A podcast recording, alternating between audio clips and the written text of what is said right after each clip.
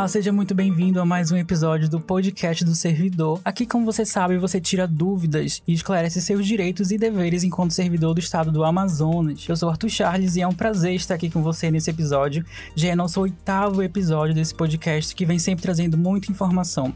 E hoje nós vamos falar de qualificação e como você pode se capacitar cada vez mais dentro da sua área de atuação aqui no governo. Por isso, dentro da Secretaria de Administração e Gestão existe a Escola de Gestão e Aperfeiçoamento Aperfeiçoamento do Servidor Público, mais conhecida como ESASP. E para falar mais sobre esse assunto, eu recebo aqui a coordenadora da ESASP, a Ana Virgínia. Seja bem-vinda, Ana. Obrigada, Charles, e olá para todos os servidores que estão nos ouvindo.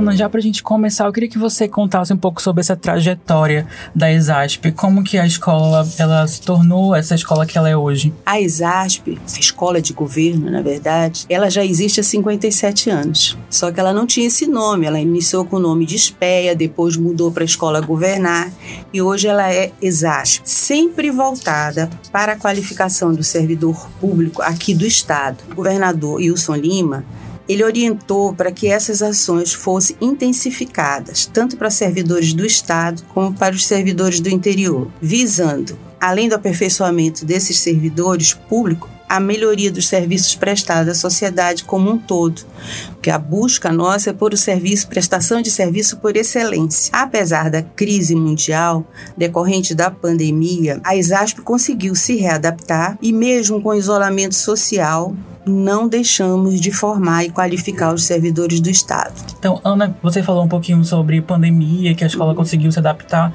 e aí vem a minha próxima pergunta. Como é que a escola do governo encarou essa fase da pandemia? Sim, na verdade, a ISASP, ela só tinha a, a, os cursos dela todos presenciais. Nós fomos os primeiros na escola do Estado a oferecer a capacitação à distância, reformulando para essa modalidade toda a nossa programação que já estava totalmente elaborada para os cursos presenciais e oferecendo aos servidores a oportunidade de assistir às aulas com segurança da sua própria casa, porque todos estavam em isolamento, né, em home office. Realmente nós batemos um recorde muito grande em 2020 em decorrência disso, né? Eles poderiam fazer na sua própria casa o curso né? Não precisavam se deslocar e nem podia, estava em isolamento. Fazia através do computador, do seu smartphone ou de um tablet, né? Então você Apesar... acha que teve uma procura maior depois Sim, que teve o EAD? Muito, muito grande. Realmente nós aumentamos significativamente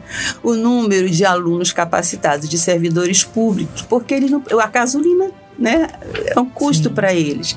Eles terem que se deslocar às vezes do trabalho para ir para o curso presencial, se eles podem programar o horário de aula no fim de semana ou quando chega do trabalho em casa. Acho que tem sido, inclusive, a modalidade mais procurada pelos servidores. Eu penso que seja por causa de toda essa comodidade, né, para eles. O custo-benefício é bem. Eles podem se programar no fim de semana e fazer um curso todo.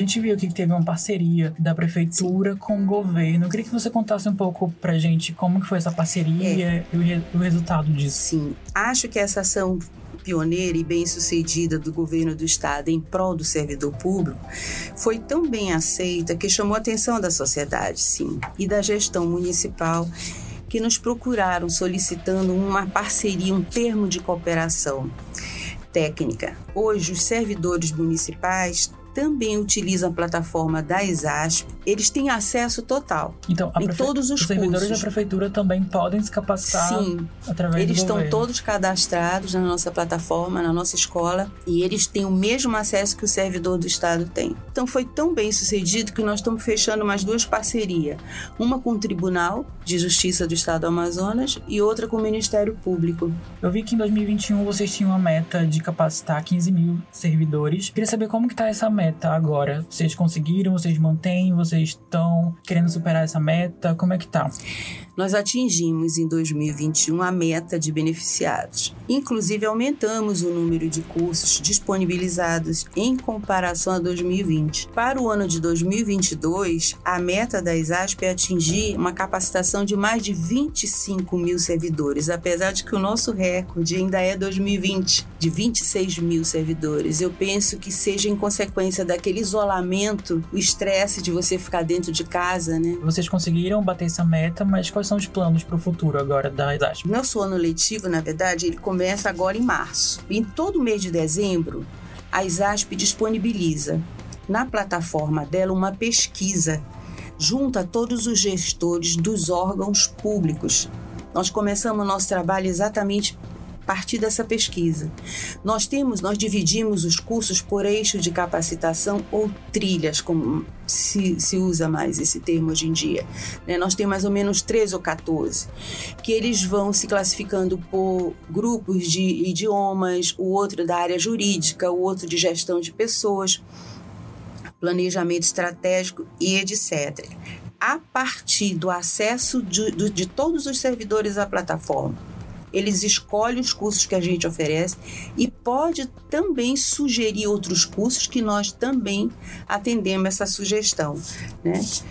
E é assim que a gente começa o ano letivo, sempre já com esse nosso plano de trabalho já está totalmente concluído, né? E a nossa ideia é oferecer por mês uma média de 10 a 12 cursos né, para os servidores. Então esse ano já tem coisa vindo aí, já começa Sim, agora em março. Começa em março, os cursos já começam em março. E para participar, o servidor é só acessar, acessar o, o, endereço eletrônico, uhum. né, o site da ESASP, que é www.exasp.am.gov.br.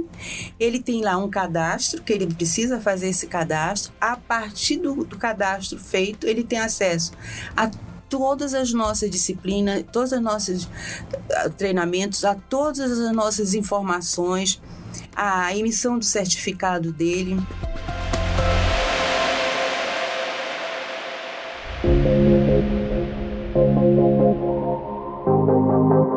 E esse ano, Ana, ainda vai ser AD ou vocês pensam já em fazer uma forma híbrida? Nós já fazemos o híbrido, né? Nós já estamos utilizando todas as modalidades. O EAD sem tutoria, quem não tem assistência do professor, com tutoria, é um, um autoinstrucional também. Fazemos a, a, modalidade híbrida e remota. Nós temos todas as modalidades. O que que, o que que faz você escolher que modalidade você vai aplicar? Depende do, do, treinamento que vai ser feito. Existem uns treinamentos que precisam, uma vez pelo menos da semana, da presença do professor com o aluno para tirar as dúvidas presencialmente. E nós já retornamos também lentamente com alguns cursos presenciais, porque espaço nós temos bastante nas nossas salas. Nosso auditório tem capacidade para 150, então a gente coloca metade, 75.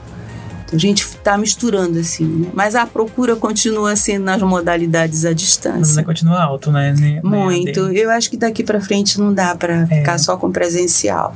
A gente tem que pensar também na, na, no conforto né, do aluno. Até porque atinge também outros, outros servidores do interior, né? Sim, com certeza, com certeza.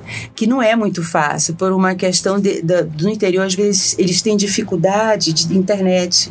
Né? Uhum. Então depende às vezes de uma parceria. Nós vamos agora oferecer os cursos juntamente com os bombeiros e eles se deslocam para lá, né? E para dar os cursos presenciais, mas eles têm uma sala lá em que eles oferecem com, com uma boa internet. Eu abri aqui rapidinho o site só para falar os cursos que estão disponíveis na, é, na... Nós temos 39 cursos que estão disponíveis. Né? É, autoinstrucional. Aí tem aqui, se você é, tiver interesse, tem inglês básico, tem. inteligência emocional. Então são vários tipos de cursos, cursos que a, a ESASP ela oferece.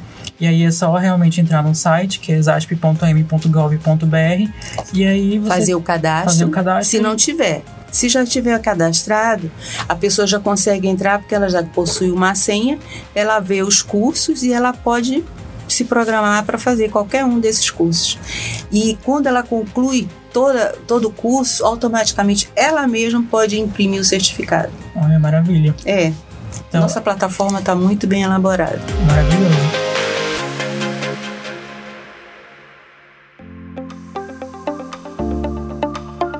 Eu recebi aqui a Ana Virgínia, que é coordenadora da ESASP, a Escola de Governo. Ana, foi um prazer você estar aqui para esclarecer para as pessoas esse curso, esses cursos, na verdade, como que as pessoas podem encontrar e como que elas podem se qualificar melhor. Eu queria que você desse só uma palavra final para as pessoas, o que, que elas podem realmente encontrar nesse site e como que elas podem se inscrever. Tá. Eu agradeço a oportunidade, porque eu acho que uma das coisas mais importantes é exatamente a divulgação. E nós tentamos fazer um trabalho de divulgação o melhor possível, mas eu sei que às vezes a gente não consegue atingir todos os servidores. Né? São muitos, mas vamos conseguir chegar lá. Todo ano a gente tenta criar uma nova forma de divulgar mais ainda, né? para que todos tenham acesso, porque são cursos maravilhosos. Nossos professores são todos da UFAM ou da UEA, com mestrado, com doutorado, com pós-doutorado. Todos têm currículo maravilhoso, são professores excelentes, né? Com muito conhecimento. E repetindo, é só acessar o site da ESASP, que é o www.exasp.am.gov.br, se inscrever se não tiver, estiver inscrito e acessar os cursos que você quiser fazer. Obrigada pela oportunidade. Nada, quero agradecer você que escutou mais um episódio do podcast do servidor. A gente se encontra no próximo episódio com mais um assunto de seu interesse. Até mais!